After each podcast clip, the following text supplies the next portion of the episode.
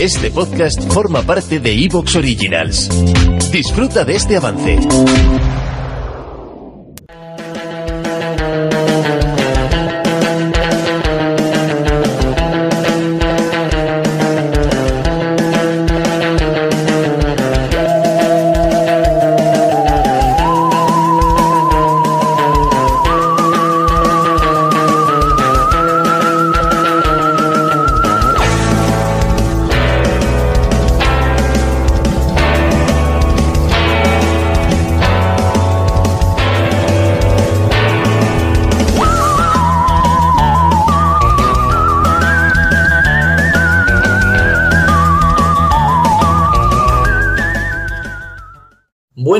Buenas tardes y buenas noches, queridos difuntos. Nuevamente nos reunimos aquí con otra emisión de las tres caras del miedo. Otra vez con un video grabado, un video editado. Y esto se debe a que mm, nuestro amigo y compañero Jan Myers eh, no está pasando un buen momento personal, está, está atravesando una situación bastante, bastante fea en lo personal. Entonces decidimos hacer este tipo de videos hasta que Jam se pueda reintegrar nuevamente al podcast y podamos volver a hacer esos streamings en vivo a los cuales los tenemos acostumbrados. Pero bueno, mientras tanto vamos a manejarnos así, por lo menos eh, por un par de programas más, hasta que Jam se pueda reintegrar. Mucha, pero mucha fuerza, Jam. Te deseamos lo mejor desde acá, desde las tres caras del miedo, que te repongas muy pronto y ojalá, ojalá que muy prontito puedas estar acá nuevamente con nosotros y con todos nuestros oyentes. Dicho esto, comenzamos con el programa del día de hoy. Y hoy le vamos a dedicar el programa a películas de niños malvados. Aquellas películas donde los protagonistas son niños, eh, hostiles, malvados. Pueden ser este, niños bien terrenales, pueden ser niños eh, diabólicos, niños que acarren alguna maldición, niños eh, que tengan alguna algo paranormal, eh, niños que tengan algún tipo de no sé de, poder sobrenatural, en fin, todas aquellas películas o algunas, mejor dicho, películas que toquen estos temas donde los protagonistas son niños malvados, son las que vamos a estar hablando el día de hoy. Por supuesto, y esto se los adelanto, van a quedar muchísimas películas afuera y esto nos pasa en todos los programas porque es imposible abarcar todas las películas. Así que sepan disculpar si ustedes están esperando alguna película en particular y de repente no hablamos de esa. Los invitamos eh, a chatear con nosotros porque si bien este programa está grabado, nosotros estamos interactuando en vivo en el chat con todos ustedes. Así que los invitamos a chatear y si no están viendo este programa en el momento del estreno, de todas maneras los invitamos a dejar su comentario aquí abajo, justamente en la, en la caja de comentarios, porque vamos a estar respondiendo absolutamente todos los comentarios que nos llegan. Y eso ténganlo bien claro. Respondemos absolutamente todos los comentarios que nos hacen en los videos y también respondemos todos los mails. Hablando de mails, nuestra dirección de correo electrónico es la misma de siempre, no la cambiamos porque era un, despelote con el asunto de la cuenta de, Google. Así que nuestra, nuestra dirección de correo electrónico es la misma, gentemuertapodcast.gmail.com gentemuertapodcast.gmail.com A partir de ahora, les repito, por un tema de, de algoritmo de YouTube, nos llamamos las tres caras del miedo, pero la dirección de correo electrónico es la misma que siempre usamos, gentemuertapodcast.gmail.com. Dicho todo esto, entonces vamos a comenzar con el programa del día de hoy, especial Niños Malditos.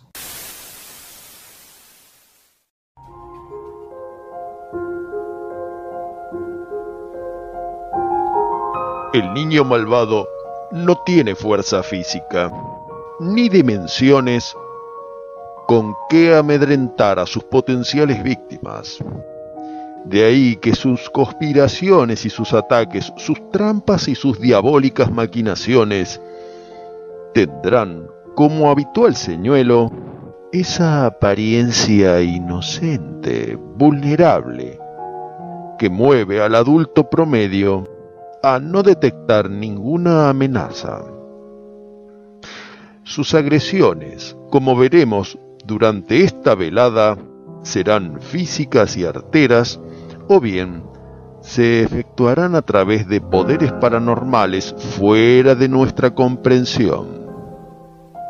El resultado conducirá siempre al quiebre del orden, a la derrota de los adultos, o como mucho, a un empate forzado.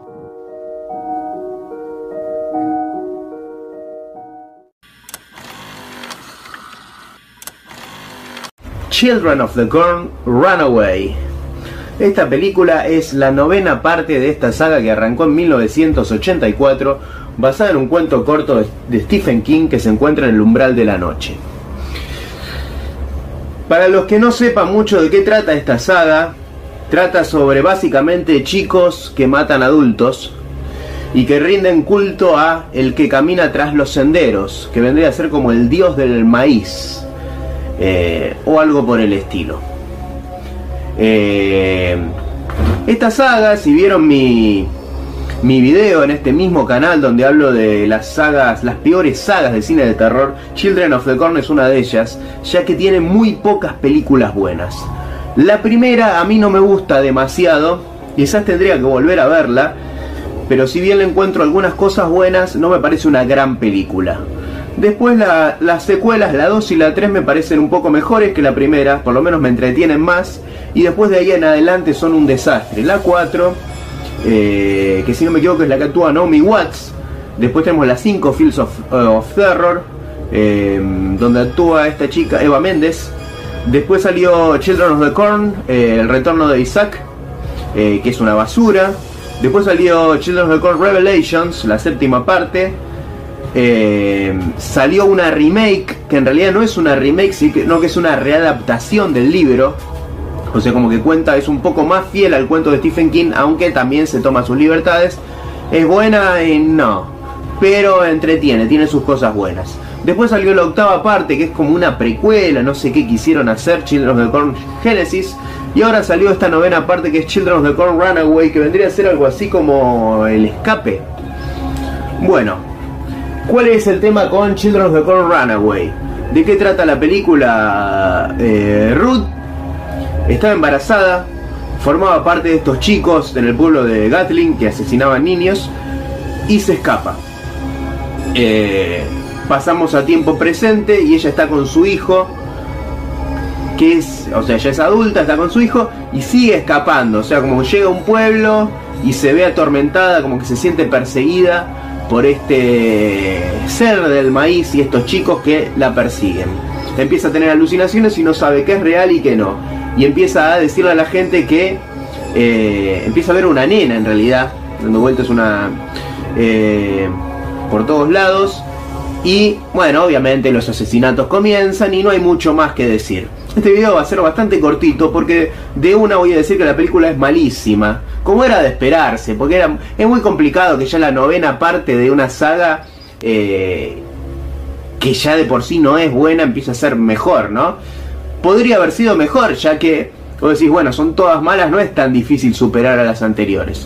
Pero bueno, en este caso sigue por el mismo camino, ese camino que arrancó con chicos asesinos y siguió con un terror psicológico a partir de las 6 y, ya cada vez tiene menos sentido y cada vez son más aburridas las películas, porque eso es lo peor, que es aburrida.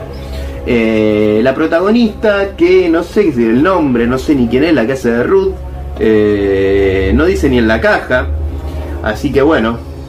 Em, tiene un aire a Sissy Spacek en Carrie. Eh, un aire, o sea, visualmente se ve en un momento que tiene sangre en la cara y, me hizo acordar a Carrie. Eh, no sé si es un homenaje o es casualidad. Eh, pero no, nada que ver, o sea, no la pongamos a la altura de Carrie, obviamente. una basura, básicamente, es una basura. Es mejor que algunas de las otras secuelas pero eso no quita que no sea mala. Mi puntaje son 4 puntos, no tengo mucho más que decir. Eh, eh, se agradece que no usen CGA, que las escenas de asesinatos sean con, con sangre básicamente, no sangre real obviamente, pero que son efectos especiales y no efectos generados por computadora, así que eso realmente se agradece. Pero la película la verdad es aburrida, el desenlace es malísimo, eh, quédense después de los créditos que hay una pequeña escena que no suma ni resta. Pero que véanla, si vieron toda la película, vean esa escenita de dos segundos básicamente. Pero bueno, eh, ya dije mi puntaje, 4 puntos, otra de esas secuelas que nadie pedía y que siguen haciendo secuelas de Children of the Corn. Es hora de hacer una remake. Una readaptación eh, que estuvo zafable pero sigue siendo mala, así que es hora de hacer una remake. Hacen remake de películas que son buenas, que son innecesarias, que salgan remakes. Ahora es hora de hacer remakes de películas que realmente lo necesitan, porque esta historia podría ser mucho mejor. Claro, podría ser quien puede matar a un niño, que es mucho mejor que Children of the Corn. Pero bueno, se podría hacer algo bastante bueno.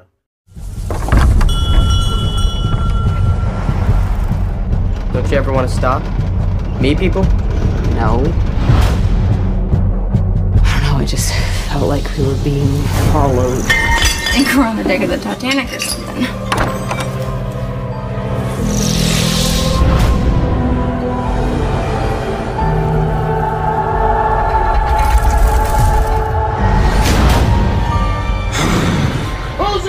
I bet you'd kill to have a normal life. Yeah. You should just take your little circus of crazy and hit the road. There's someone in this town. She's gonna do something terrible. Get my son as far away from here as you possibly can. You're the only thing that matters. You always will be. Who's there?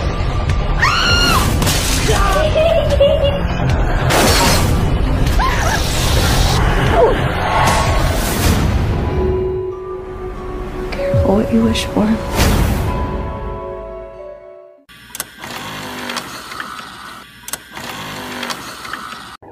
It's Alive es una película del año 1974 dirigida por Larry Cohen o Cohen, nunca supe cómo se pronuncia. También conocida en España como El monstruo está vivo y en Latinoamérica como Está vivo simplemente. Y es una película que no sé si puede catalogarse como una película de niños malignos, ¿no? Porque más que nada aquí la, la criatura es, es un bebé, ¿no? Y me parece que que un bebé entra en una etapa evolutiva diferente a lo que sería un niño, pero bueno, es la película de la que vengo a hablar el día de hoy. La historia más o menos resulta que en la ciudad de Los Ángeles la familia Davis, una familia normal, común y corriente, compuesta por una ama de casa y el jefe de familia que trabaja en una empresa de relaciones públicas y que también tiene un hijo ya, ya grandecito, tipo preadolescente quizás, está esperando un segundo hijo, ¿verdad? Y resulta que en el momento en el cual este segundo hijo está a punto de, nacer en el hospital, eh, bueno, tiene un parto complicado, ¿no? Porque al parecer este bebé no es un bebé, sino que es una especie de monstruo, ¿no? Que tiene garras, tiene colmillos, tiene la cabeza toda ahí, toda deforme. Y bueno, parece que cuando lo ven hacer, uno de los médicos que, que lo viene a traer al mundo lo, lo quiere limpiar, ¿no? Porque dice, ¿para qué va a vivir esta mierda, esta mierda de pendejo? Y en el acto, en el momento en el que lo quieren asfixiar, al parecer eh, el pequeño monstruito se carga a todo el equipo médico, ¿no? Y es en ese momento en el cual este pequeño monstruo se convierte en un asesino prófugo y empieza a cometer asesinatos a lo largo de, de toda la ciudad. Y básicamente la historia se trata de eso, ¿no? De un bebé deforme asesino. La película es una garcha, ¿no? No, no vamos a, a, mentir, es una porquería, una basura de película, por lo menos a mí me lo parece. Es una película que, que tiene mucho. Tiene mucho de. mucho de policial, digámosle, ¿no? Y poco de, de. poco de monstruo, ¿no? El monstruo parece poco. Si bien se ve, el monstruo es visible. Eh, es bien una película de su época, es una película de los años 70, ¿no? Y está hecha como una película de los años 70, por lo tanto no es una película de violencia gráfica. Y bueno, es una película que, bueno, que, se basa en, las fugaces apariciones de un bebé monstruo que asesina gente y en sangre muy roja que, que se ve que es pintura como a los films de explotación italianos. Y bueno, es una película, como digo, muy de su época. Es una película que la música, la forma en la que está filmada, todo grita años 70. Y es una película de mierda. Eh, es una película que, quizás en su momento pudo haber generado algo de shock, pero hoy en día es una película que no, para mí no ha envejecido del todo bien, a mí no, no es que me encante, pero tiene, tiene algo, algo de magia, algo de mística, ¿no? Y, bueno, es la primera película que, que quería traer hoy.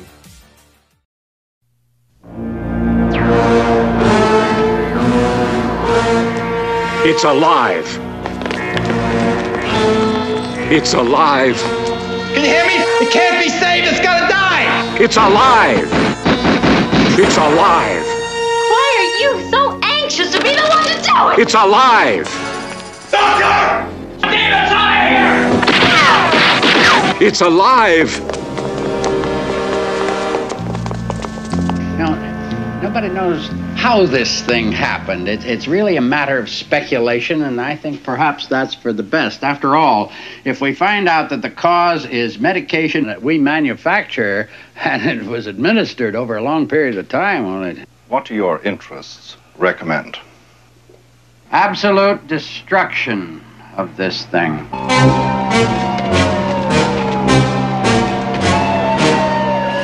It went down the storm drains. That's how it can travel the length of the city without anybody seeing it. Don't touch me. Don't you touch me. They stole my baby. Come on, get down. Did you see it? Did you see? What does it look like? What are you afraid of? Get those cameras out of my face, please. I got no to your other comment. I had nothing to do with this. Will you get that thing out of my face? Get out of the way! He could have killed you. You know why he didn't? You know why he didn't kill you? Look out, Charlie!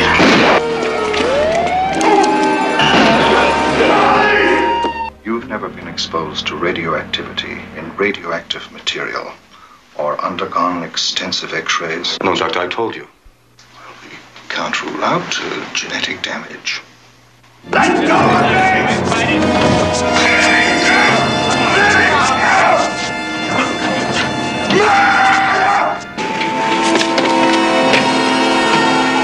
My department has already cautioned the police about excessive violence. If it could be dispatched with a bullet, or, or better still, some kind of a gas. Undoubtedly, it is very small, and any kind of bodily harm, especially from gunshots or, or explosives. In other words, you want me uh, to sign away the body, is that it? Well, it's your right. After all, you are the child's father.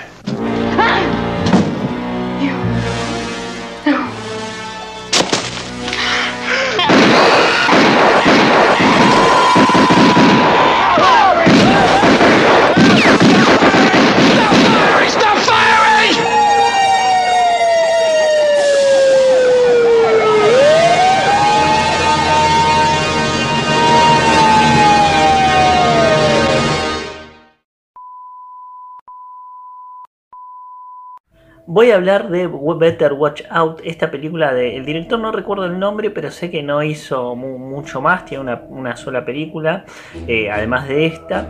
Eh, Better Watch Out trata la historia de una niñera que debe cuidar a un nene de una especie de, de ataque de afuera, pero hay una vuelta de tuerca la cual no quiero spoilear. Esta es muy importante en este caso que no vean la, el tráiler de la película, eh, porque cuenta mucho y creo que también da un tono que eh, no es el que termina viendo en la película.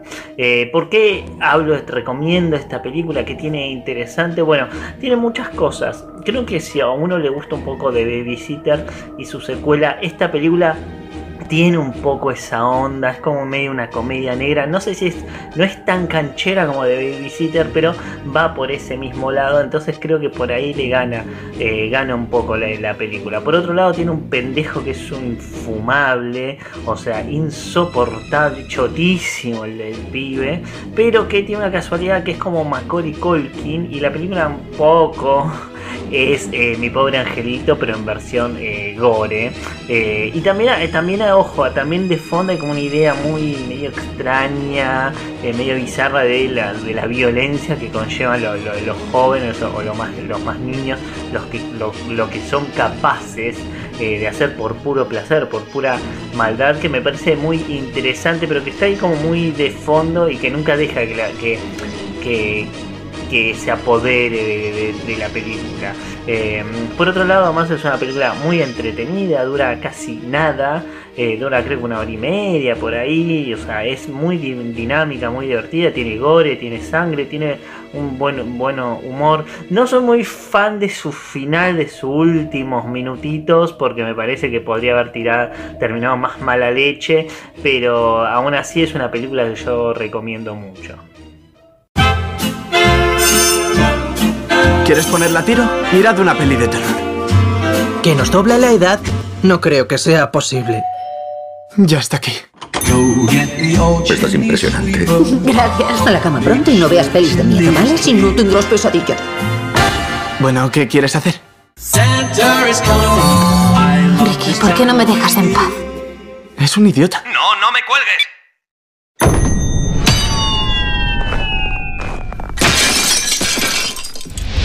¿Qué ha sido eso? Oh, Dios mío. ¡Aléjate de la ventana! Hay alguien. ¡Ashley! ¿Te has escondido? ¿Te encontraré? Tranquila, yo te protejo.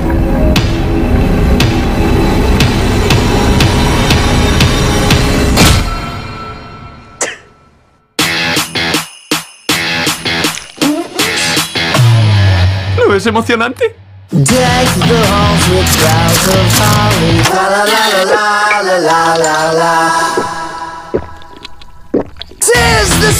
¡Eres un puto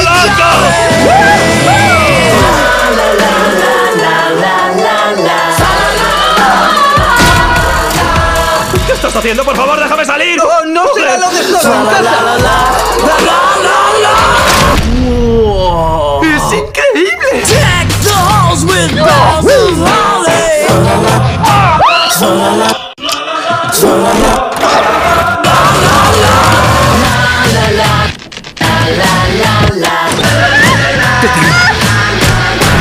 ¿Por qué los ex no desaparecen?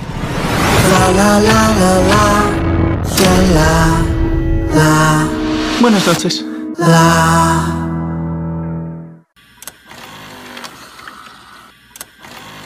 Hola, buenas tardes. Hoy estamos reunidos para hablar de películas relacionadas con niños malditos. Gracias en principio a la invitación de los creadores del programa y en mi caso elegí una película titulada The Bad Seed, la semilla mala, literalmente. Una película que está considerada como la primera que trata el tema de los niños malditos. Es de 1956 y tuvo una remake en 2018. Vamos a hablar de las dos. La primera película, la del 56 original, quedó inscripta dentro de lo que es el género de terror. Sin embargo, al verla, podemos ver que tiene elementos típicos de lo que es el melodrama y el film noir. ¿Por qué? Melodrama por toda la situación que vive la madre con esta hija misteriosa que aparentemente hace cosas que no debería. Y film noir por el tema de la fotografía en blanco y negro que tiene realmente escenas que parecen sacadas de películas de ese género. Está basada en una obra teatral de Maxwell Anderson que tuvo mucho éxito y luego fue eh, llevada al cine en esta primera versión, como había dicho. Se basa en una novela, esa obra teatral, de William March. Cabe destacar que esta película fue uno de los mayores éxitos del año 1956, llegando a tener una recaudación de 4.100.000 solo en Estados Unidos, lo cual era una cifra muy importante para esa época. Tuvo además tres nominaciones al Oscar para las actrices principales, la madre, la niña y la madre de uno de los niños de la escuela que hace un papel de alcohólica.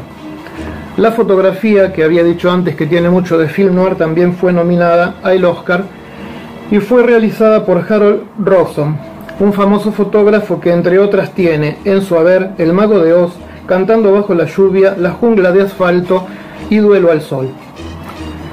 Pasando a los personajes, cabe destacar a Patty McCorman, la actriz que hace de la niña llamada Rhoda.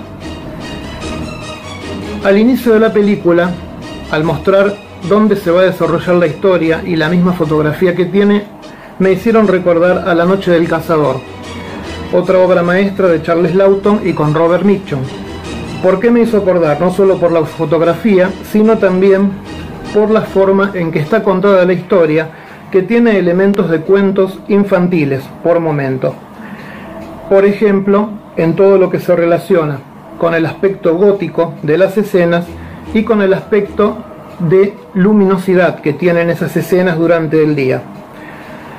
No se sabe si fue por la censura, probablemente sí, pero lo que cuenta la historia es tan eh, novedoso para la época, plantea una serie de temas eh, culturales sobre cómo reaccionar ante estos hechos, que ha sido filmada a propósito en un color muy este en una iluminación muy clara para contrarrestar el peso de la trama que desarrollaba. Entre los otros personajes tenemos a Christine, que es su madre, una actriz que va a ir cambiando desde lo cómoda y feliz que se siente con su niña, que es perfecta, hasta llegar a un final en donde realmente no va a saber quién es verdaderamente su hija. Mónica es otro papel que se destaca, es la dueña del lugar donde ellos habitan, la típica persona que está metida en todo y en todos momentos, que se la pasa dando consejos y que en esta parte le toca hablar en especial del psicoanálisis, que tiene un gran peso en la película.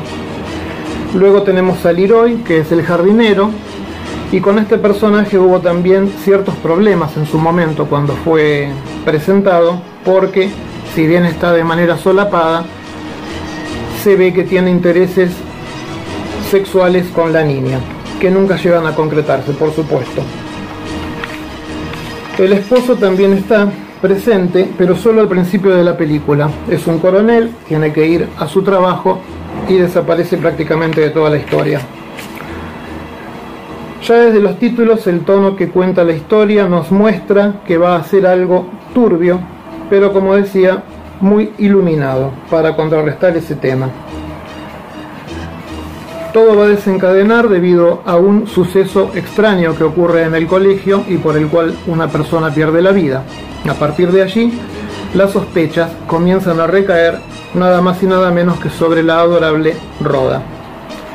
Esas sospechas empiezan a ser y a nacer en la madre, que irá atando cabos hasta llegar a las conclusiones en el caso.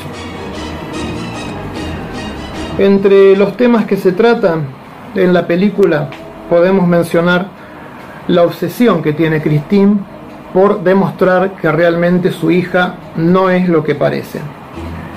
Se habla sobre el tema de mujeres asesinas, los personajes hablan sobre dos famosas mujeres asesinas que existieron en realidad y las utilizan como puntapié inicial para después desarrollar la historia de eh, y otra cosa eh, muy interesante son las preguntas que se plantean en la película, que los mismos actores las dicen. Por ejemplo, ¿es hereditario el tema de ser asesino? Un asesino, ¿nace asesino o se hace asesino debido a las circunstancias en donde se va educando? Preguntas que por supuesto no tienen respuesta, sino que quedan planteadas para que el espectador las vaya resolviendo. Otro tema que toma, toca importante es la ambición y cómo por la ambición las personas llegan a hacer cosas que son inapropiadas y que pueden perjudicar a la persona que tienen al lado. Se toca el tema de la adopción también. La madre, ante las actitudes de su hija, llega a tener eh, dudas de haber sido ella hija de los padres que tiene porque son dos personas netamente buenas la trama va a dar la respuesta. No adelanto nada por si la gustan ver, es una muy buena opción. Este, se consigue fácil la película, está en varios lugares, en buena calidad. Y pasando al final, para no hacer esto demasiado largo, vale aclarar que el final fue cambiado. En la novela hay un final, que para la época, por el código Hayes, era inaceptable. No vamos a decir el final, obviamente, pero según la novela, el crimen sale ganando. Y sabemos que por el código Hayes el crimen tenía que pagar su pena. Así que hubo un cambio en el final. Que no está mal, pero sí eh, es un poco abrupto. Uno cree que la película va para un lado y en los últimos minutos cambia así de repente. Lo que no está mal, sorprende, pero si uno se siente un poco a pensar es un poquito rebuscado.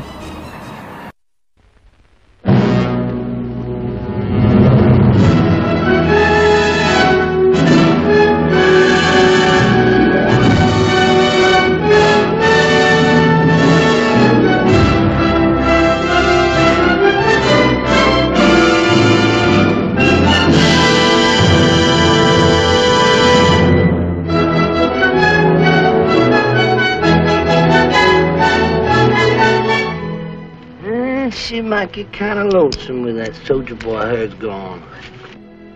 I wish she were mine. Every time I look at her, I wish I had just such a little girl. This has been a terrible tragedy for Mrs. Daigle as she's lost her only child. That know-it-all Monica Breedlove. I don't think nobody knows anything but her. He has the mind of an eight-year-old, but he's managed to produce a family, so I keep him on. Hmm.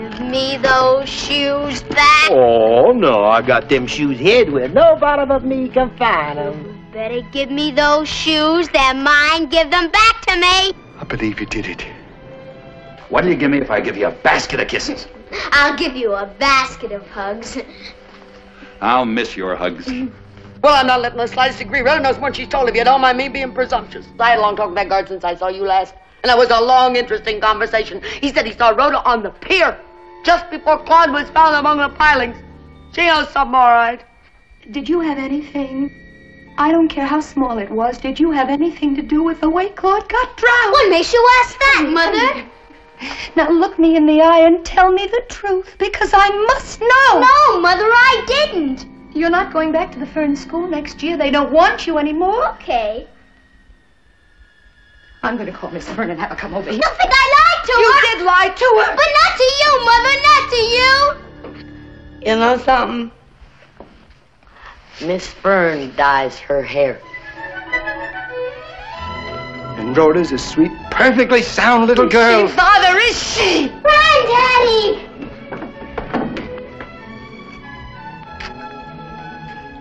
Next to Daddy, you lift me up best.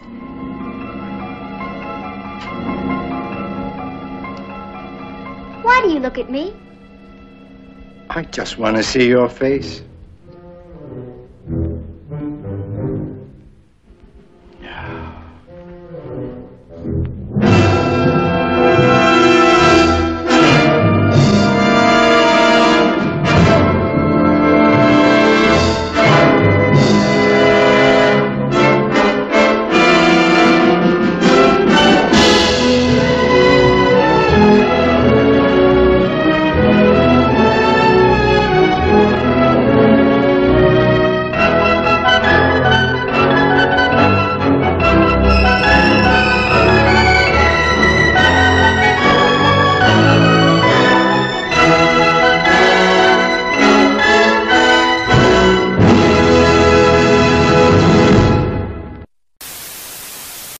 Hablamos de películas de niños malditos, tenemos que hablar obligatoriamente, obligatoriamente de, la madre, de la madre, pero ahí arriba de todas estas películas. Y estoy hablando de una película del año 1976 titulada ¿Quién puede matar a un niño? Obra maestra, maestra de Chicho Ibáñez Serrador. ¿Quién puede matar a un niño? Es una película que ya hablamos en algún momento y en más de una ocasión les diría en este podcast, pero realmente si, si tenemos que hablar de películas de niños malvados, es una película que no, no hay forma, no puedo dejarla fuera, no solamente porque en lo, en lo personal, ¿no? en lo particular es, es- es una de mis películas preferidas, sino que realmente eh, es una película que ha inspirado a cientos y cientos de películas que, que han venido detrás más o menos de, de esta temática. Inclusive, inclusive les diría que el mismísimo Stephen King a la hora de escribir eh, Children of the Corn, Los chicos del maíz, si bien él nunca lo reconoció o nunca lo dijo, yo estoy seguro que, que se inspiró gran parte en quién puede matar un niño, pero segurísimo, solamente tienen que ver este, la película quién puede matar un niño y tienen que leer la historia de Children of the Corn para darse cuenta de esto que estoy diciendo. Bueno, bien, Chicho Ibáñez Serrador entonces, eh, un cineasta que, que no tiene un, extenso, una extensa filmografía, ¿no? Estamos hablando de, tres películas nada más, que sería La Residencia, ¿Quién puede matar a un niño? y la que hizo para las películas para no dormir, eh, una película titulada La culpa, ¿no? que, que habla sobre, sobre este tema tan, tan actual hoy día que es el aborto. Eh, sin embargo, al- a pesar de tener una filmografía bastante, bastante chica, lo que nos dio o lo poco que nos dio son verdaderas joyas. Lo poco que nos dio estoy hablando ¿no? Eh, a nivel largometraje, porque recordemos que Chicho Ibáñez Serrador eh, ha hecho mucha televisión, ha hecho el famoso serial de historias para no dormir, bueno, en fin. Este, ha trabajado mucho también con su padre, con Narciso Ibáñez Menta, pero bueno, en, en lo que se refiere a largometrajes, eh, su filmografía es chica. Es chica, pero es perfecta porque todas las películas que Chicho hizo son verdaderas joyas del fantaterror español. ¿Quién puede matar a un niño? No es la excepción, es, un peliculón y nos cuenta la historia de un matrimonio que está celebrando su luna de miel. Piensan celebrar su luna de miel en un pueblito ficticio de España llamado Benavís, pero ni bien llegan al lugar, eh, el hombre de esta, de esta pareja le, sugiere a la mujer de, de trasladarse a una isla que estaba relativamente cerca de Benavís, una isla llamada Almanzora, con muy poquitos habitantes. Eh, él refiere que él había estado ya hace muchos años en esa isla y que realmente añoraba volver. Bueno, en fin, la convence a, a su mujer, a su reciente mujer, y alquilan una lancha para llegar a la isla de Almanzora. Cuando llegan a la isla, lo que, lo que les resulta extraño es que no había gente, era, era, era un páramo, la isla prácticamente estaba desierta, a excepción, a excepción de un grupo bastante grande de niños. Lo único que veían en la isla eran niños, pero no veían adultos por ningún lado. Eh, dicho sea de paso, estos niños con una actitud este, primero bastante introvertida y después hostiles, totalmente hostiles. Bueno, este matrimonio se dirige a, una, a un café para poder comer algo, ¿no? A un, restaurante, no encuentran a nadie, eh, no encuentran a gente por la calle, van a una hostería para poder hospedarse, tampoco encuentran a nadie. Y empiezan a sospechar qué es lo que está pasando en el pueblo, que no hay gente, que solamente hay adultos. Cuando les preguntan a los niños, los niños prácticamente no, muy introvertidos, como les digo, no responden. Y después, de a poquito, con el correr del, del metraje, eh, van a empezar a suceder este, algunas cosas bastante turbias, ¿no? Que, que realmente van a hacer asustar y mucho a esta pareja. Y estas cosas turbias, por supuesto, están relacionadas con los, con los niños. La película eh, es genial, es genial, como bien les digo, es la madre, la madre de, de todas las películas que vinieron después de, de este, de este subgénero, vamos a decir, de, niños malditos, o no subgénero, no de este tópico de niños malditos. Realmente es la madre, es inspiración de, de- de tantas y tantas películas que han venido detrás, y es una verdadera joya. Esta película tiene un remake, vamos a hablar, vamos a estar hablando dentro de un rato del remake, y tiene también una secuela, y muy pocos lo saben, pero eso dentro de un ratito.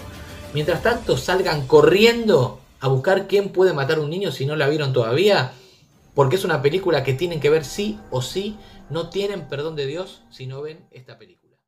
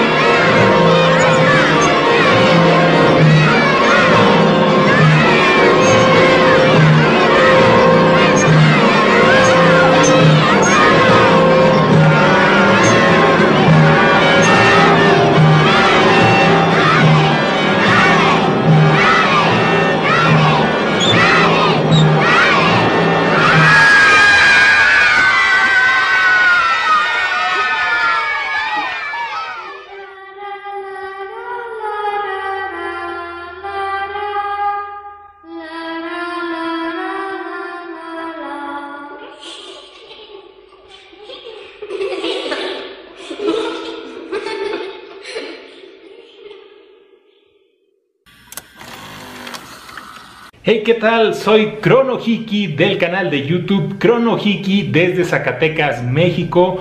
Muchas gracias a mis amigos Arnold, a Rodolfo, a Sean por haberme invitado a este su canal de las tres caras del miedo. Bien, pues el tópico del día de hoy era niños malditos. Niños malditos en el cine. La verdad es que estuve dando vueltas sobre qué película poder escoger. Eh, lo ideal, como soy de México, hubiera sido haber escogido a El Niño de Piedra o Veneno para las Hadas, que son películas que me encantan. Pero como soy muy fan del canal de las tres caras del miedo, sé que ya han hablado de estas películas. Entonces quise traer algo diferente.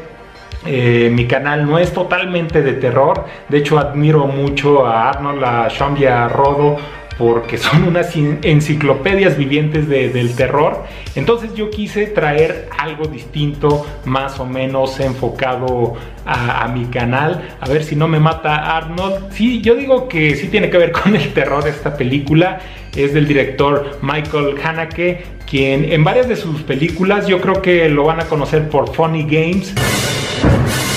Eh, si les gustó Funny Games, ustedes son conscientes de que Funny Games este, está en una delgada línea entre ser una película de terror y ser una película de drama. De hecho, es una película muy perturbadora y no estoy seguro, pero creo que Funny Games este, inició esta especie de subgénero de intrusos en, las casas. Después vino The Strangers y otras tantas. Pero lo que me resulta muy curioso, y espero también que aquí no me mate Arnold, pero Michael Haneke es un retractor del cine de terror. Say what? El con Funny Games trataba de evidenciar la complicidad que hay entre el espectador y la película, porque hay una escena donde uno de los intrusos que se mete a la casa a hacer estas abominaciones, voltea directo a la cámara y te guiñe el ojo a ti como espectador y te está diciendo que eres cómplice. Bien, en el video de Benny, que yo tengo la teoría que Funny Games es una secuela directa del video de Benny, aunque no se dice, eh, pero es el, protagonista, es el mismo eh, cuando era adolescente, cuando era niño, protagonizó el video de Benny, empieza con un video muy perturbador en como en una especie de rancho donde matan a, un puerco con una de estas cosas que matan, no sé cómo se llama, este, eh, de esas balas como en la que salió en la película la nueva de eso, como, los matan en los rastros, eh, está grabado en un formato completamente casero, me imagino que esto se grabó para la película. Por supuesto que yo no justifico que se maten a los animales. Este, pero bueno, así empieza la película. Benny es un chico privilegiado de clase alta. Sus papás no están en la casa. Eh, algo que me llama mucho la atención y que el video, el formato de video, las videocámaras, las videocaseteras, las películas son como otro protagonista de esta película porque Benny tiene un equipo muy sofisticado en su cuarto de, de video.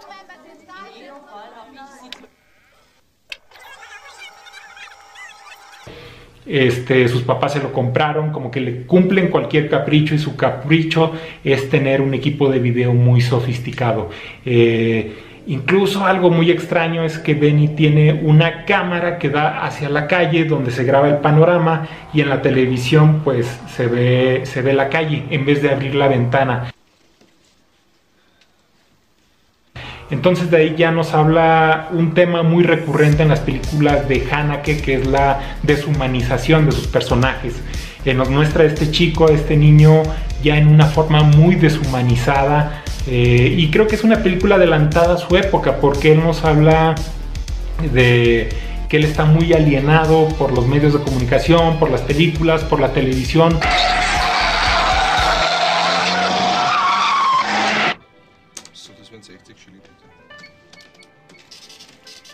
Porque él graba todo como si él tuviera un control de la realidad.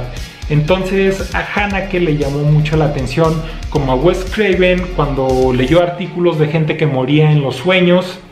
este, y hizo la película de Pesadilla en Calle del Infierno. A Hannah que le llamó mucho la atención artículos de noticias en periódicos a un chico que había matado, un adolescente que mató a otra persona. Cuando lo interrogaron, le preguntaron por qué lo hizo. Él solo contestó porque quería saber qué se sentía. Pues bien, no va a ser un spoiler, pero el chico Benny mata a una niña que lleva a su casa. Digo que no es spoiler porque es la primicia. Lo que viene después es lo interesante. Este, todo, bueno, ya, si la quieren ver, la, verán y verán qué pasa. Pero de hecho, la actitud de Benny este, después del asesinato es como una actitud muy normal, como, ah, como si hubiera roto un vidrio. E, esa parte es muy escabrosa, es muy, muy perturbadora y, me resulta irónico como Michael Haneke queriendo ser un retractor del cine de terror, este, diciendo que se muestran cosas terribles ¿no? en la pantalla y cómo nosotros pagamos para disfrutarlo y de alguna manera sentir que tenemos control sobre esa realidad es el discurso que tiene que Él termina creando también cosas muy perturbadoras. Como el video de Benny, que a fin de cuentas yo escogí esta película por lo realista que se siente, porque hay películas con niños diabólicos, niños malditos, este, no sé, el de cementerio de mascotas que revive, esta la escogí porque me resulta más macabro, más sombrío, más tenebroso por lo realista que es. Es muy realista la película. Incluso la parte donde comete el asesinato ni siquiera se ve de forma explícita. Tan solo está un televisor la cámara está filmando, ahí es otra de estas cosas de metalenguaje de Michael Haneke, de nosotros como espectador, cómo percibimos la realidad, etc, etc, pero el asesinato se está cometiendo fuera de cuadro y digamos que nosotros solo tenemos acceso a los gritos de la chica, no hay una música que dé un tono, que dé una sensación, hay un silencio más que los gritos, entonces es una escena muy bien realizada.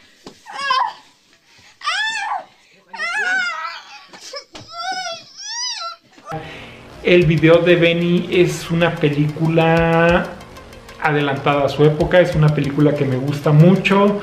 Este es como el tipo de cine que me gusta, que son propuestas diferentes y es mi aporte para este especial de niños malditos.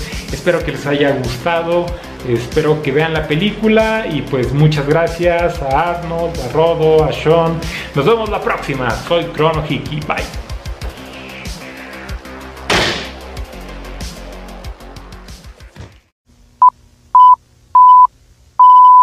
Los niños del maíz cosecha negra, basada en un cuento corto de Stephen King. Y vamos, vamos a, empezar por acá. La película tiene son eh, ocho películas. Ocho películas y después salió una readaptación de la primer Children of the del cuento. Por eso mismo no la cuento, porque no es ni siquiera una remake, es otra adaptación del libro, así que no cuenta, si no serían nueve. Ocho películas. Son todas una bosta. ¿Qué quieren que les diga? La primera, sinceramente, a mí no me gusta.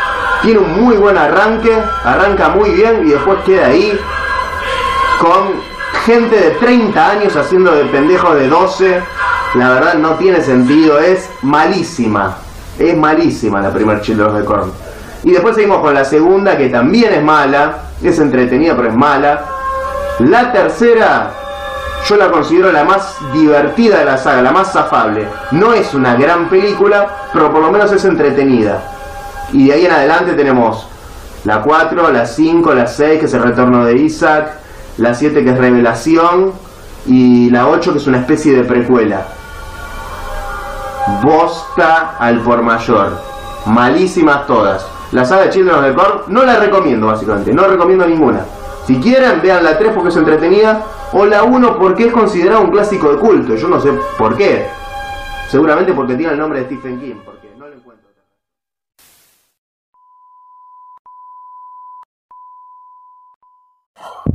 Brightburn es una película de terror y ciencia ficción estadounidense, salida en el año 2019, eh, dirigida por David Yarovesky y también conocida en España como El Hijo y en Latinoamérica como Brightburn, el Hijo de la Oscuridad, ¿verdad? Es una película que a mí me resulta interesante y me resultó interesante desde el comienzo porque es una premisa que yo toda la vida pensé y nadie había hecho hasta el momento, ¿verdad? Porque es prácticamente una película que calca la historia de Superman, del héroe de DC Comics, ¿no? Eh, la historia cuenta que en el año 2006 eh, el matrimonio de los Breyer, que es un matrimonio de agricultores, no puede concebir un hijo y una noche ven caer un meteorito y se dan cuenta que dentro del meteorito hay un niño, ¿verdad? Entonces estos granjeros toman a este niño como un regalo de los cielos y lo adoptan como un hijo propio, al cual eh, lo crían, ¿no? Como un niño normal, pero al ir creciendo este niño empieza a demostrar poderes, ¿verdad? Poderes, una fuerza sobrenatural, eh, la capacidad de volar, la capacidad de tener rayos calóricos, lanzar rayos calóricos desde sus ojos. Es decir, es la historia de Superman, pero plantea el dilema que quizás también lo han planteado muchos films de, DC, ¿no? Eh, ¿Qué pasa, verdad, cuando uno de estos metahumanos, uno de estos humanos con poderes excepcionales, en vez de ser como Superman, que es un paloma que lo utiliza para el bien, ¿qué pasa si uno de estos metahumanos sale malo, ¿no? Viene, viene a destruirnos. ¿Cómo podemos detener a un ser con estos poderes que es prácticamente un dios para nosotros? Y ese es el dilema que plantea Brightburn y por eso es que a mí me, gusta tanto, ¿no? Es una película que me entretuvo mucho cuando la vi y es una película que me sigue entreteniendo hasta el día de hoy. La vi más de una vez y me, me resulta una película divertida sin ser la octava maravilla del mundo. Es una película que tiene muertes entretenidas, aparte son muertes utilizando los poderes de Superman, ¿verdad? Para el mal, cosa que me parece maravilloso es una película muy oscura, ¿no? Es una película muy oscura y que, que va avanzando de forma interesante, me parece, a lo largo de, su, trama. Y tiene un final que a mí me parece maravilloso y que dejaría una continuación abierta, pero que obviamente no, no creo que la hagan nunca, pero que, que permita a uno soñar, ¿verdad? Uno que nos ha crecido con el cine y con los superhéroes y con los cómics y con el terror, cuando esos dos mundos se unen en una sola cosa, es como que, es como que, que, ¿no? Como que dos polos de la infancia convergen en un solo, ¿verdad? En un solo producto y, y bueno, uno puede, no puede más que, estar agradecido por, por esto, ¿no? Como digo, no es la octava maravilla del mundo, es una película muy, muy entretenida y la recomiendo, la recomiendo bastante. Si no la han visto, seguramente sí, porque en su momento es una película que estaba por todos lados. Pero bueno, si no la han visto, vayan a ver Brightburn, que van a pasar un buen rato. Seguro que mejor rato que con las últimas películas de Marvel o que de.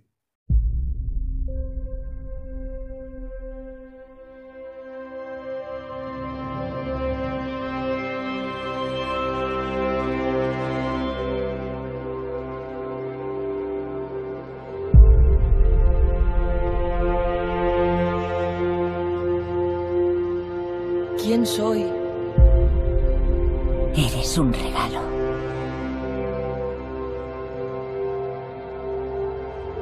Sé que lo has pasado mal últimamente, que te sientes diferente de otros niños. Eres diferente. Después de casarnos, tu padre y yo rezamos durante mucho tiempo para tener un hijo.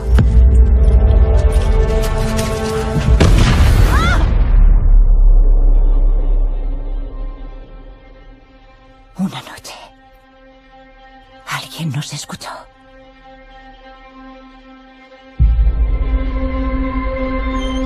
¿Brandon?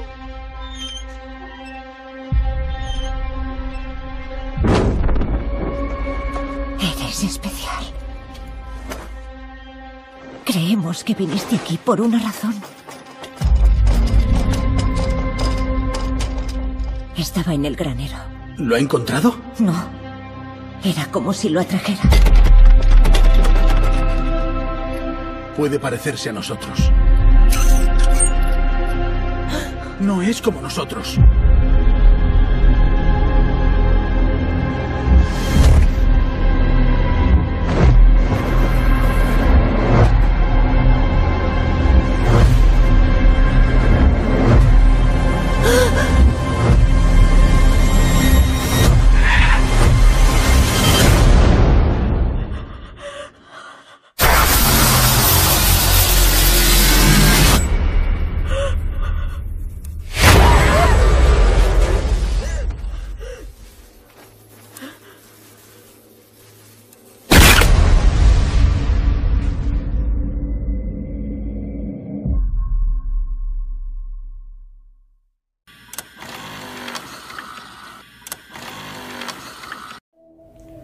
Y voy a hablar de un clasicazo que es The Other, eh, esta película de 1972. El director es el mismo que hizo To Kill en 1946, esa película con Gregory Peck. Ahora no recuerdo el nombre del director, lamentablemente, pero sí eh, es muy raro que un director que venga de una película dramática eh, y otras, otras parecidas haga una película de terror de repente y una gran película de terror. The Other trata sobre dos hermanos que viven en una granja, tiene un, eh, el padre falleció, eh, la madre vive encerrada en un cuarto, tienen una tía y resulta que ellos, eh, estos dos hermanos, esconden dos secretos, por decirlo de alguna manera, que no quiero contar, contar mucho, pero que uno se ve venir porque la película es 1972 y creo que uno con un poco de ojo ya se da cuenta, ya está como muy quemado. Pero aún así lo que funciona mucho en esta película, más allá de, que no le jueguen contra esa vuelta a tuerca, eh, no es que uno dice la ve dice, uy, es obvio, es re vieja. Eh, no, tiene otra que me parece mucho más original y la película no, no se apoya en eso en realidad. Se apoya en la historia de estos dos personajes, en la maldad de estos dos pibes que convengamos que uno es bueno y el otro es malo. Entonces la película juega mucho con esto. Está filmada de la san puta, porque hay que decirlo, está muy bien filmada esta película. Eh, tiene de hecho todo el aspecto visual, todos los colores tipo de esa granja, de todo ese, todo ese verde, todo eso me parece como muy conseguido, realmente te mete dentro de la película. No es una película que te dé miedo, hoy creo que si se ve se vería más como un drama, eh, de hecho sería, hoy en día sería vista como una especie de indie terror, arty terror, creo que se, vería de esa manera, pero no tiene como una, una escena de susto, pero aún así la película funciona como una especie de como terror psicológico y realmente era muy avanzada para la época, así que es muy muy recomendable The Other, el otro, si no la vieron véanla porque es un.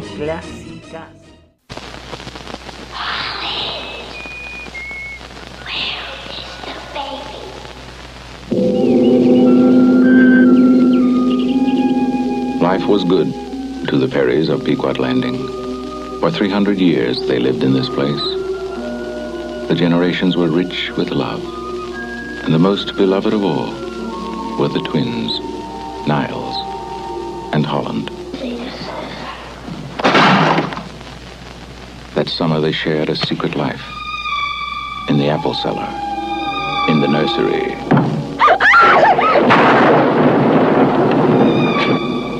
in the night.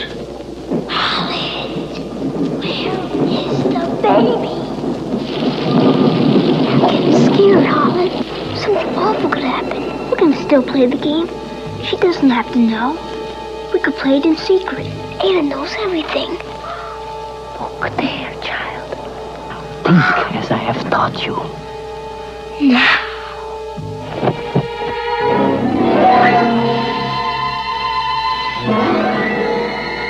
Imagine, Tushka. All your being. Mouse, what is it? For the Perrys of New England, terrible things began to happen that summer.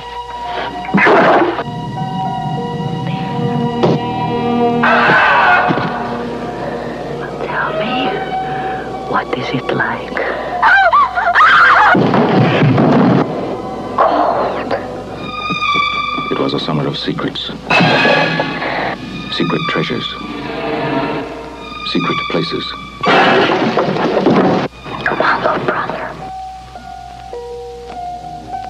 Most frightening secret of all is yet to come.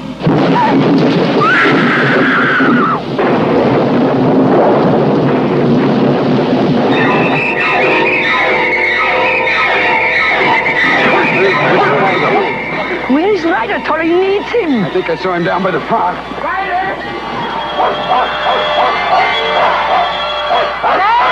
Thomas Tryon, author of the best-selling novel, and Robert Mulligan, director of The Summer of 42, present a chilling new concept of terror and madness. Oh, my God, my George, God. what is it? George, what is it? What happened? George, what is it? What happened? Oh, my God. There have been all the others. Now there is the other.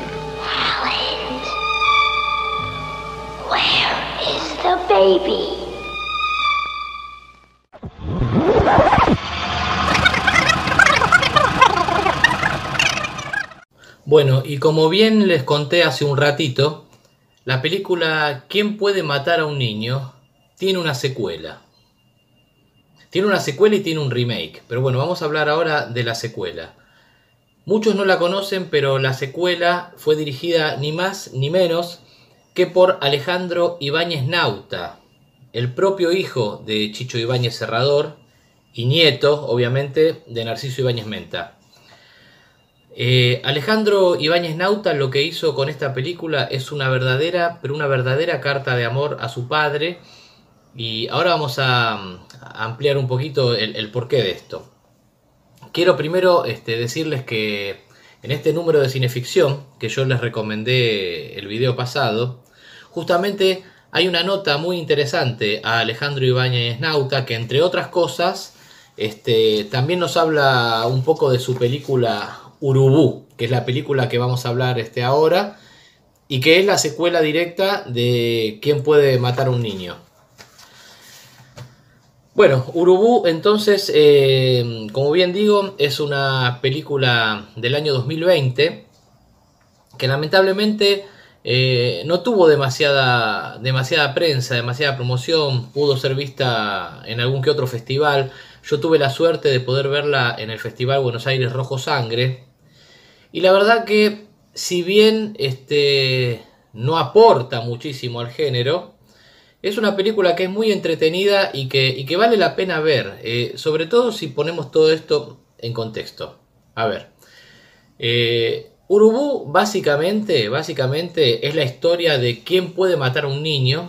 Eh, todos saben que quién puede matar a un niño eh, transcurre toda la acción en una isla y Urubú lleva toda esa acción a la selva amazónica. Pero básicamente se trata de niños matando adultos. Ahora, ¿qué pasa? Y esto es un spoiler, ¿eh? Esto es un spoiler.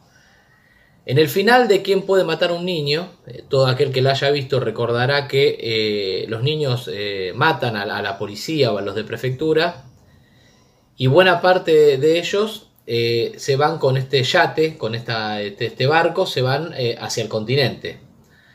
Bueno, este, se supone que estos niños, según la, ¿no? ahora la secuela, estos niños, lo que uno presupone, y es así, llegaron al continente y se, se, siguió esparciendo esa maldad, ¿no? Que, que, se va contagiando de niño en niño. Entonces, como bien les digo, toda la acción en esta película Urubú transcurre en la selva amazónica. Urubú nos cuenta la historia de un, de un fotógrafo, un documentalista, que está casi obsesionado con fotografiar eh, un ave, un, una especie de buitre, ¿no?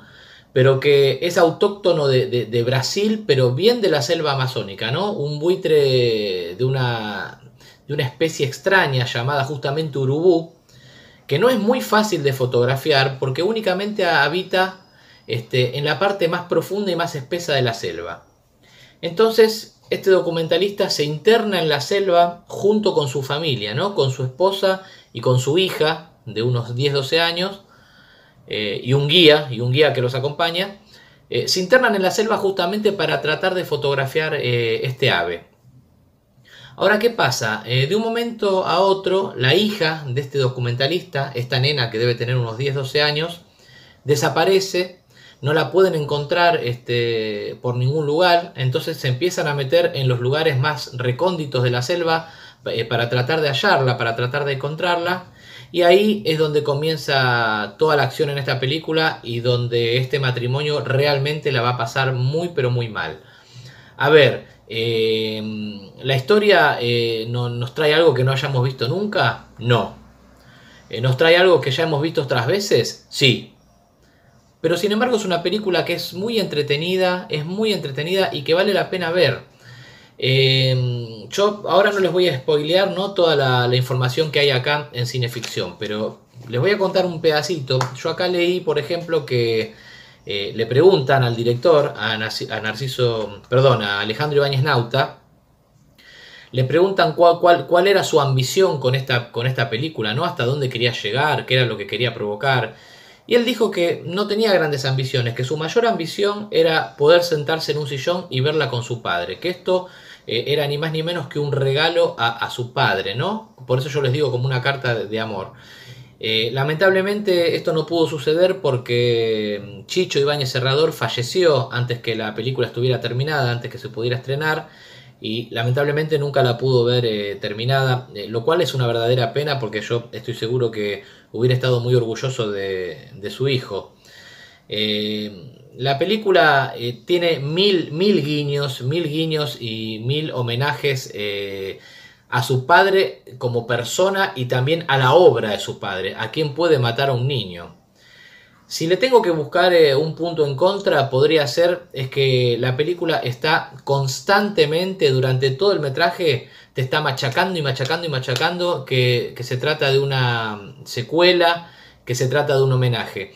Y, por ahí no es necesario que me lo metas hacia presión, porque yo ya sé que es una secuela, ya sé que es un homenaje. No es necesario que durante todo el metraje me estés recordando, mirá que es una secuela, eh, mirá que es una secuela, mirá que es un homenaje, mirá que es una secuela. Pero bueno, en fin. Eh, y lo interesante también de esta película es que el propio director, el propio hijo de Chicho Ibáñez Serrador, eh, tiene un papel en la, en la, película que si bien no es un papel protagónico, eh, es un, un, papel bastante extenso, ¿no? Sale durante buena parte de la película e incluso tiene diálogos. Y él mismo dijo que justamente si se trataba de un homenaje a su padre, eh, él tenía que ser un rostro visible, él tenía que estar en un homenaje al padre. Por eso eh, se decidió a, a, tomar este papel y a trabajar este, en la película. La película, les repito, es buena, no es nada del otro mundo, pero es buena, es entretenida es más o menos otra vez quién puede matar a un niño, pero llevado a la selva amazónica, por ahí con alguna que otra vueltita de tuerca que, que la película que su antecesora no tiene. Pero la verdad que es una película muy, muy digna, esa es la palabra. Es, es muy digna y, viendo que se trata de un homenaje, de una carta de amor a su padre, es como que uno también la ve con otros ojos. Yo realmente la, la recomiendo. Entonces les repito, la película se llama Urubú, película del año 2020 dirigida por Alejandro Ibáñez Nauta. Ojalá la, puedan encontrar. Está bastante, está bastante complicada hoy día, está bastante difícil si no la enganchan en algún festival o, o, bueno, en fin. Pero bueno, hay un dicho que dice que el que busca encuentra, por un lado, y por otro lado eh, es cuestión de tiempo. Si no la consiguen hoy, la van a ver mañana, la van a ver pasado mañana, pero la película este, seguramente la, la, van a poder disfrutar. Así que bueno, si tienen suerte y la encuentran, Urubú es una muy buena propuesta.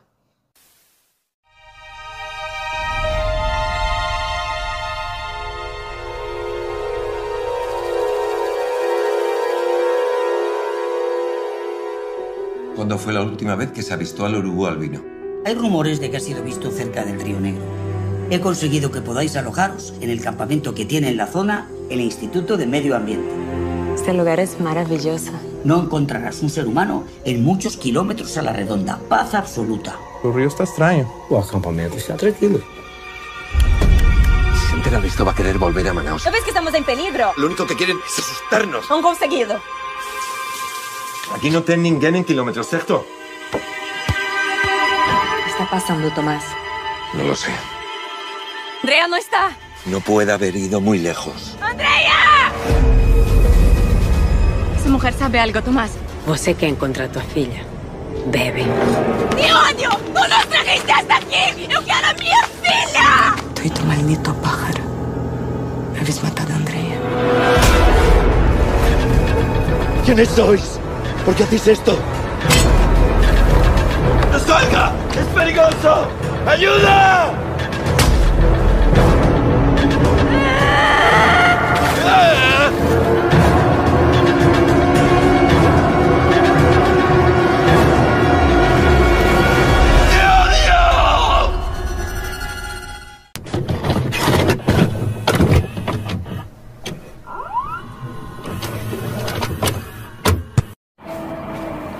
Bueno, aquí de regreso, ahora vamos a hablar de The Bad Seed 2018.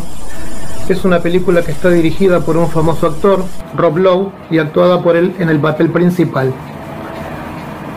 La historia más o menos es la misma, o sea que no voy a volver a relatarla. Eh, los cambios que tiene sí son importantes. Los personajes de la novela están prácticamente todos cambiados. Son personajes nuevos. Ya desde el punto de partida no es la madre y la hija la relación principal, sino que aquí es con el padre, justamente lo hace Rob Lowe, con la hija. Él es el que va a tener todas esas sospechas sobre su niña, que en este caso es llamada Emma. Y en lugar de haber un jardinero, algo pervertido, va a existir una empleada nueva que van a tomar para que cuide a esta niña llamada Chloe, que estaría haciendo un papel bastante similar al de este hombre. Luego los papeles secundarios han sido también cambiados, hay un policía que investiga las cosas que en la otra historia quedaba bastante relegado, y en sí la base de, la, base de la novela sí es la misma. Hubo una muerte y todas las culpas caen, en este caso, sobre Emma. Las diferencias básicas pueden verse en cuanto a cómo se filmaba antes y cómo se está filmando ahora. Ya de entrada nos dan en la introducción una serie de escenas que si bien no sabemos nada de la historia, los que no la hemos visto, ya nos van a mostrar puntualmente una medalla, un determinado lago, un incendio y distintas cosas que ya si uno sabe de qué se trata la novela o la historia, va a estar ubicado en esa especie de resumen que hacen al principio. No le quita suspenso, pero prefiero particularmente como filmaban antes, que uno gradualmente se va enterando de las cosas por los diálogos y las escenas, y no con estas pistas que ya nos dan de, principio. Eh, existe aquí también una tía de la niña, la tía Ángela, que es la única persona que a lo largo de toda la película va a creer en la inocencia de esta niña. Eh, las dudas empiezan con el padre y con la gente que está alrededor. Las muertes son un tanto más fantásticas por ahí que lo que pasaba en la película anterior. Eran más reales, por así decirlo. Aquí este, hay una escena con un panal, por ejemplo, que está buena, está bien hecha, pero ya es como que se va más hacia lo fantástico que hacia lo real. Eh, en las dos películas, algo que comenté, que no comenté de la otra y en esta, hay frases que están repetidas exactamente igual a como es en la novela. Al final les voy a dejar esa frase de regalo que es bastante inquietante y base de toda la relación entre madre e hija en la primera y padre e hija en la segunda. Tanto Emma como Roda, la chica original, son excepcionales en sus trabajos, al punto que las maestras hablan con sus padres respectivos para decirles de que están tan metidas en su mundo y tan perfectas en todo que tienen problemas de relación con sus compañeros.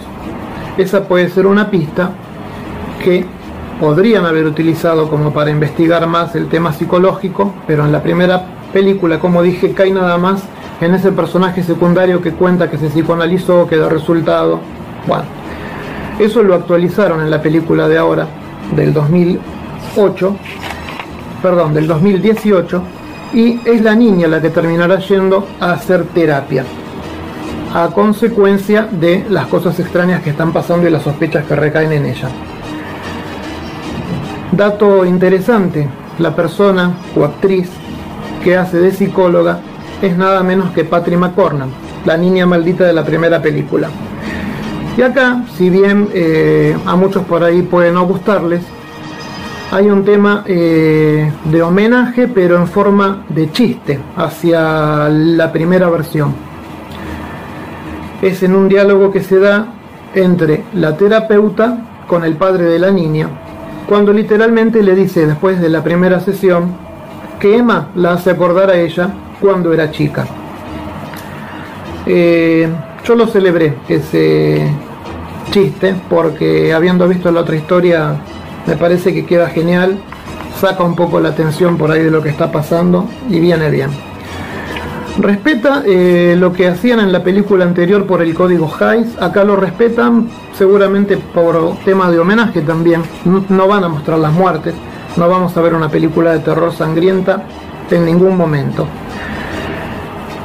Pasando al final, lo que sí puedo decir es que es un final que me resultó un tanto rebuscado. No está mal, pero quisieron darle tantas vueltas de tuerca y tanta sorpresa para que la gente eh, que había visto la otra o que no la conocía, o en sí por las nuevas generaciones que están acostumbradas a que terminó así, ah no, pero pasó esto, ah no, pero ahora viene el otro, le dieron tanta vuelta y tanta cosa que me parece que termina perdiendo efecto. Este, lo único que puedo agregar para no hacer spoilers es que el final este está mucho más de acuerdo con el final original de la película, que en su momento, como comenté, había sido prohibido. Eh, David, que es el padre de la niña, tiene algo adicional en esta historia que la madre no tenía. Sufre pesadillas sobre hechos del pasado, turbios y sobre hechos que él se imagina que podrían estar pasando. Bueno, por el momento nada más. Las recomiendo ambas realmente. Eh, es interesante ver las dos versiones. Hay remakes espantosas de películas super clásicas y este no es el caso. Es una buena remake. Hago yo la salvedad desde mi punto de vista particular que el final, vuelvo a decir, le dieron demasiadas vueltas, pero no deja de ser efectivo. Rachi, your favorite. Thanks, Daddy. What would you give me for a basket of hugs? A basket of kisses. A basket of kisses. Oh my god! Basket of kisses. Basket of kisses. Basket of kisses.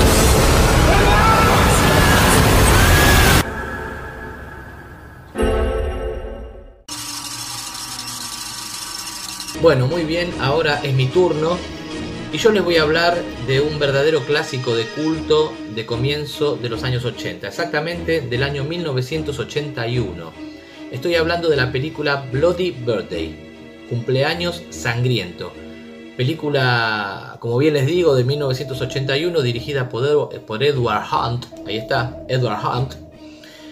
Y, a ver, es una película que en el momento de su estreno, quizás no tuvo el, reconocimiento que, se merecía, no tuvo demasiado éxito en taquilla, pero con el correr de, los años y gracias al videoclub y, y al video hogareño, esta película finalmente terminó siendo reconocida como una verdadera joya del, género y este, bueno, finalmente tuvo el reconocimiento que se merecía y hoy día es considerada, como bien les digo, un verdadero clásico de culto.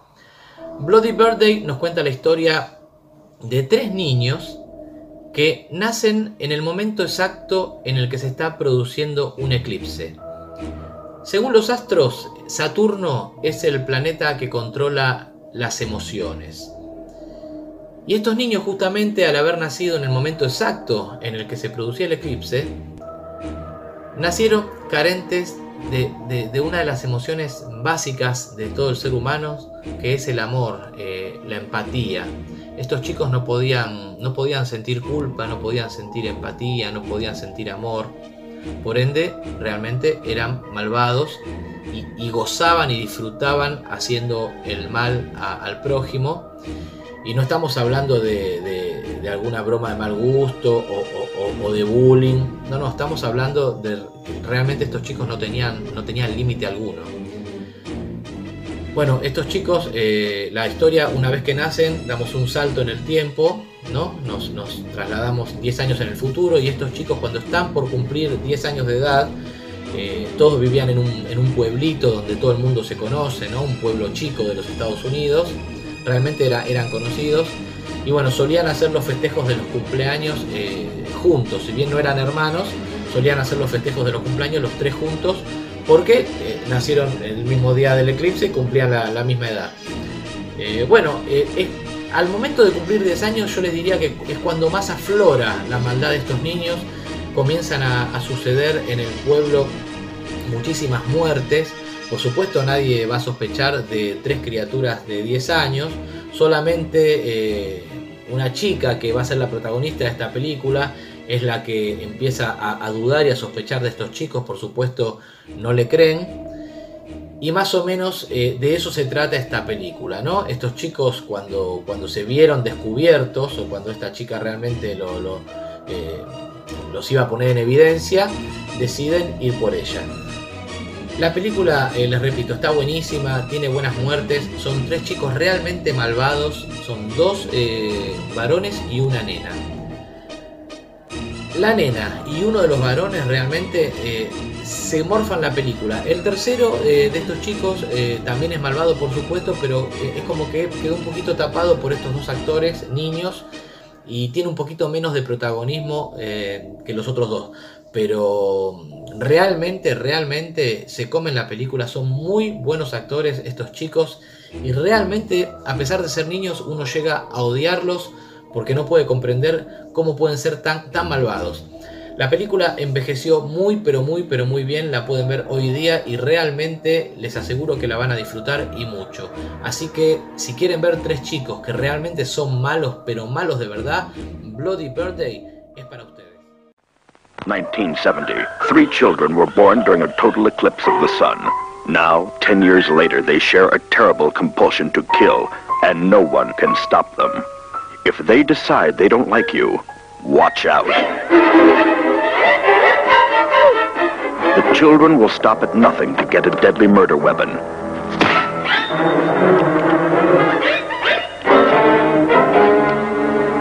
And anyone can be their victim.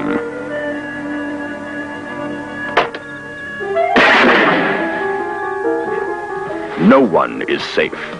Not even their families can escape.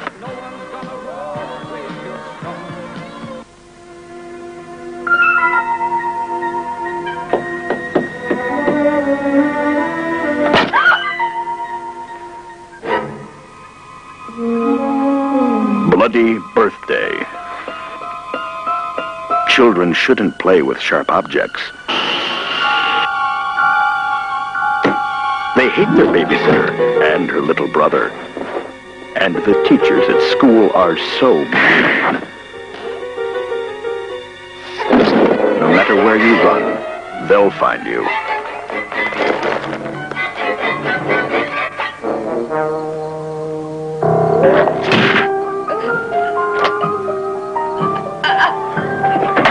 There's no escape.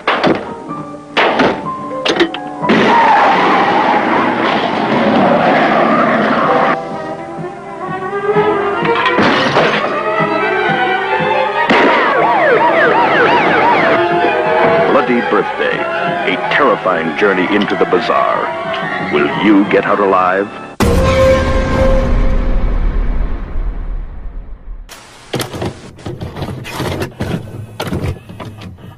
Bueno, muy bien, y ahora nos vamos a tomar un avión imaginario a Francia porque vamos a hablar de una película francesa maravillosa del año 2006. Pero antes de comenzar a hablar eh, de esta película, quiero advertirles que va a haber spoilers. Y va a haber spoilers muy importantes, importantísimos. Así que si no les molestan los spoilers, a mí en particular nu- nunca me molestaron, quédense y vean este video. Si realmente les molestan los spoilers, pueden ir a ver la película y después regresar o adelantar esta parte porque realmente voy a dar spoilers. No hay forma, no hay forma posible de reseñar esta película sin spoilear. Así que están advertidos y vamos a comenzar. La película, eh, como bien les dije, es una película del año 2006 dirigida por el director francés David Moreau y se titula Ils. ¿no? La traducción sería más o menos como ellos.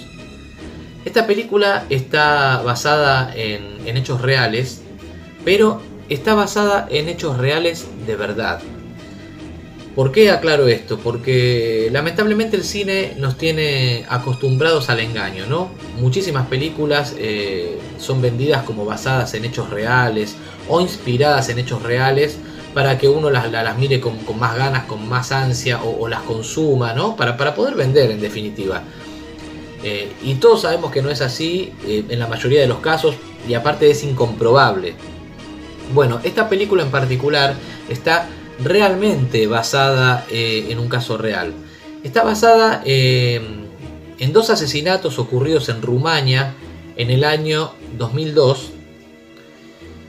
Y les decía que este video va a tener spoiler porque lo que les voy a decir a continuación es, es, es algo que, que, ustedes con el correo del metraje se lo van a ir descubriendo, ¿no? Y si yo se los digo, ya saben de qué se trata. Por eso, les repito, sal, salten este video, perdón, salten este video si no les gustan los spoilers.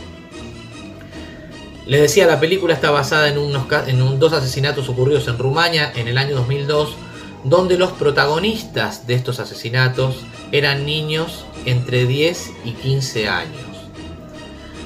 La película tiene mucho clima, tiene mucho, pero mucho, pero mucho suspenso, está bien actuada. Y tiene doble mérito porque es una película hecha con muy poco presupuesto, si tenemos en cuenta que... Eh, son tres locaciones nada más, son muy pocas las locaciones que vemos porque la, la, acción transcurre primero en una casa, después en el bosque y por último en eh, el sistema de desagüe, ¿no? el sistema cloacal subterráneo. Más o menos la película cuenta la historia de, de una pareja que está pasando el fin de semana en una, en una casa, ella es maestra, él es escritor, Llega el fin de semana, eh, están de novios este, esta pareja, ella va a pasar el fin de semana a la casa de su novio, que es este escritor, la casa estaba en un lugar bastante aislado, ¿no? bastante apartado de la, de, la urbe, si se quiere, una casa antigua, eh, rodeada de, de bosques, y en todo este escenario va a llegar la noche y esta chica va a empezar a escuchar ruidos extraños fuera de la casa, ¿no? silbidos, ruidos, risas a lo lejos, voces. Lo despierta al novio diciéndole que escuchaba voces, por favor que se despertara, que escuchaba voces afuera. Bueno, el asunto es que se asoman por una ventana y esta chica descubre que su auto no estaba estacionado donde ella lo había dejado, sino estaba del lado totalmente opuesto, ¿no? Y no entendía cómo el auto había llegado ahí. Ahí es donde comienza la verdadera pesadilla de esta pareja, porque justamente eh, los dos van a ser acechados. Bueno, ahora yo ya, ya, saben de qué se trata. Van a ser acechados, vamos a decir, por, por, por, por estos personajes que realmente se la van a hacer pasar muy mal, pero muy mal. Les repito, la película tiene realmente mucho clima, está bien actuada, tiene mucho suspenso, tiene un soundtrack correctísimo. Es una película de bajo presupuesto, pero que te mantiene una hora y media así firme al televisor a ver qué es lo que va a pasar. Les pido mil disculpas eh, por el spoiler, pero no había forma de reseñarla sin, sin spoilearla. Y realmente yo esta película la, quiero reivindicar, quiero que la conozcan, porque es una película que lamentablemente en, en lo que es Latinoamérica es muy poco conocida, ¿no? Muy pocas personas la conocen y realmente es una pena porque es una película eh, que vale la pena, valga la redundancia, y que tienen que ver. Así que yo se las recomiendo muchísimo. Hills del año 2006, dirigida por David Moreau. Tienen que verla.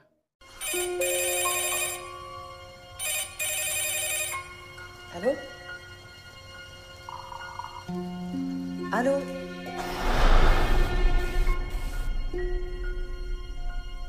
In the still of the night, we hear things.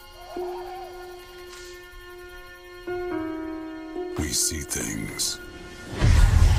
We imagine things that aren't always there. But tonight, your imagination isn't playing tricks. And neither are they.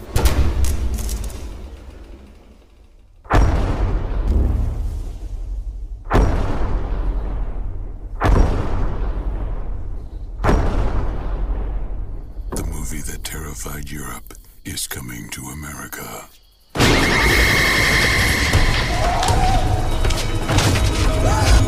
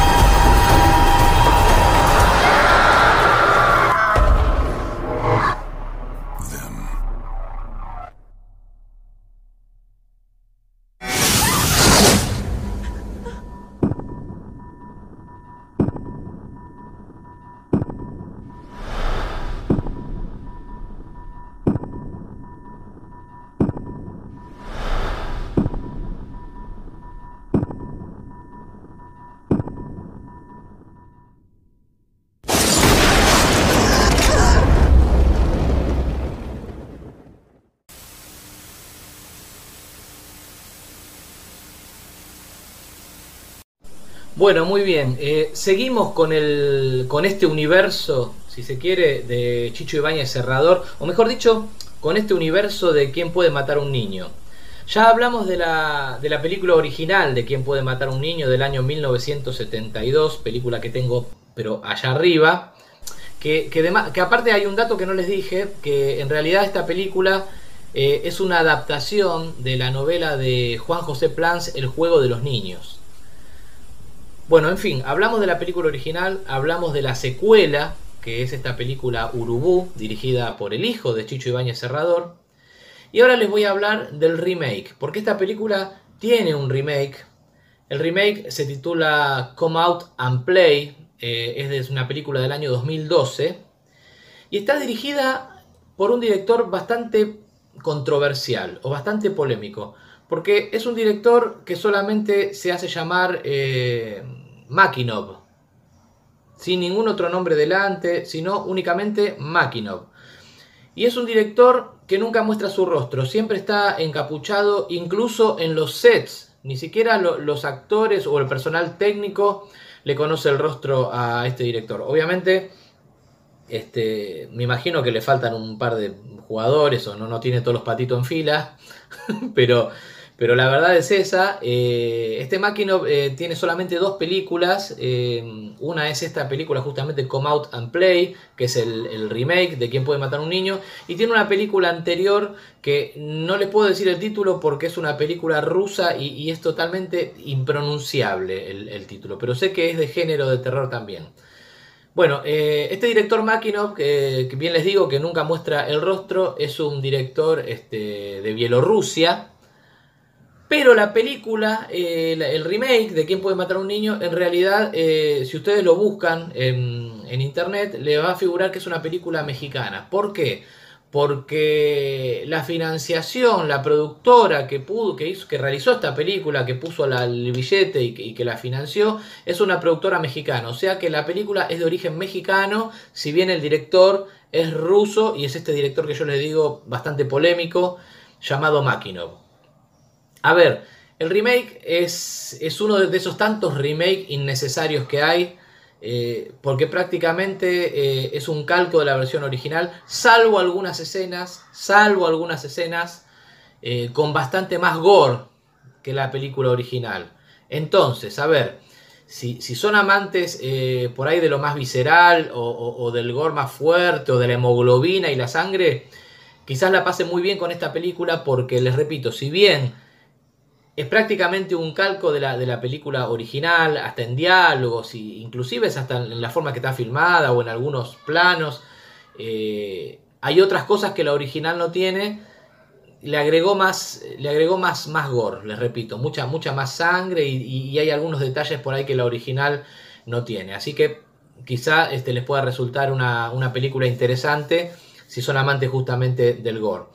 Eh, sacando este asunto que les digo de, la sangre y del gore, la película eh, es uno de esos tantos remakes que no aportan absolutamente nada al, cine. ¿eh? Si bien, les repito, la película no es mala, es entretenida, pero no, aporta absolutamente nada.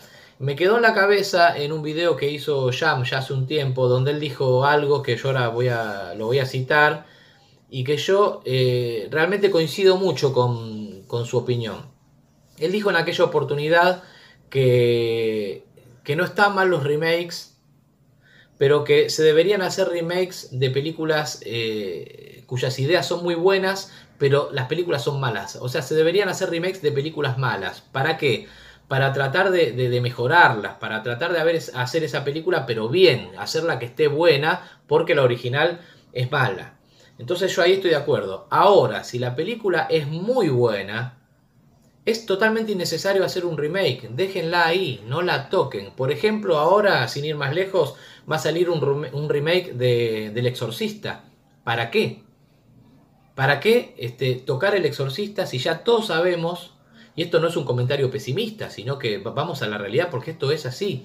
Todos sabemos que El Exorcista es una obra maestra, es insuperable, y hagan lo que hagan, jamás la van a igualar. Entonces, ¿qué necesidad? Yo entiendo el negocio del cine, siempre volvemos a lo mismo, entiendo que quieren acercar a las nuevas generaciones que quizá no son atraídas por películas que, a ellos les resultan viejas, eh, entonces eh, necesitan este, hacer llegar esas historias a las nuevas generaciones. Ok, pero agarren películas malas, cuyas ideas son buenas, y hagan un remake de eso, traten de rehacerla bien, que la película esté buena, pero no agarren El Exorcista, no agarren quién puede matar a un niño. Son películas que son insuperables y, así están. A ver, salvando las distancias, ¿no? Vamos a correr el terror de un lado. El Chavo del Ocho. Yo soy un verdadero fanático del Chavo del Ocho.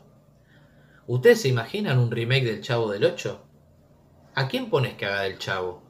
¿A quién pones que haga de Kiko? ¿A quién pones que haga de, de- de Don Ramón? Son únicos, es imposible, es, es una cosa que va directo al fracaso. Y salvando las distancias, vuelvo otra vez a lo mismo. Me pasa mucho este, con el cine. Me parece que hay películas eh, que quizás eh, son merecedoras de, de- de que se les haga un remake. Y hay películas que son perfectas y que hay que dejarlas tal cual están. Yo este, comparto ese- ese- esa opinión de, de y adhiero, adhiero totalmente. Bueno, nada, me fui por las ramas. Lo cierto es que entonces, Come Out and Play, remake eh, de Quién puede matar a un niño, dirigida por Makinov, este director encapuchado. Y bueno, There it is.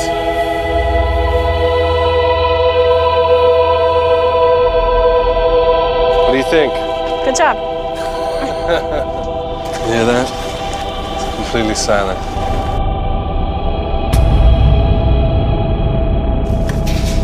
Hold up. Looks like they just up and left. Do you know where everybody is?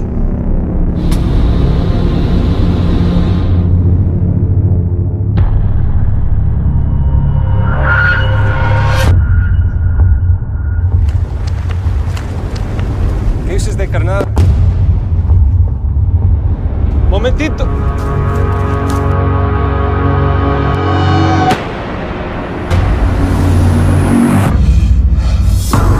These kids killed that old man. They tied him up. They slaughtered him. Empezamos a oír unas voces. All the kids woke up at the same time last night, and they all started attacking all the adults. We have to get out of here.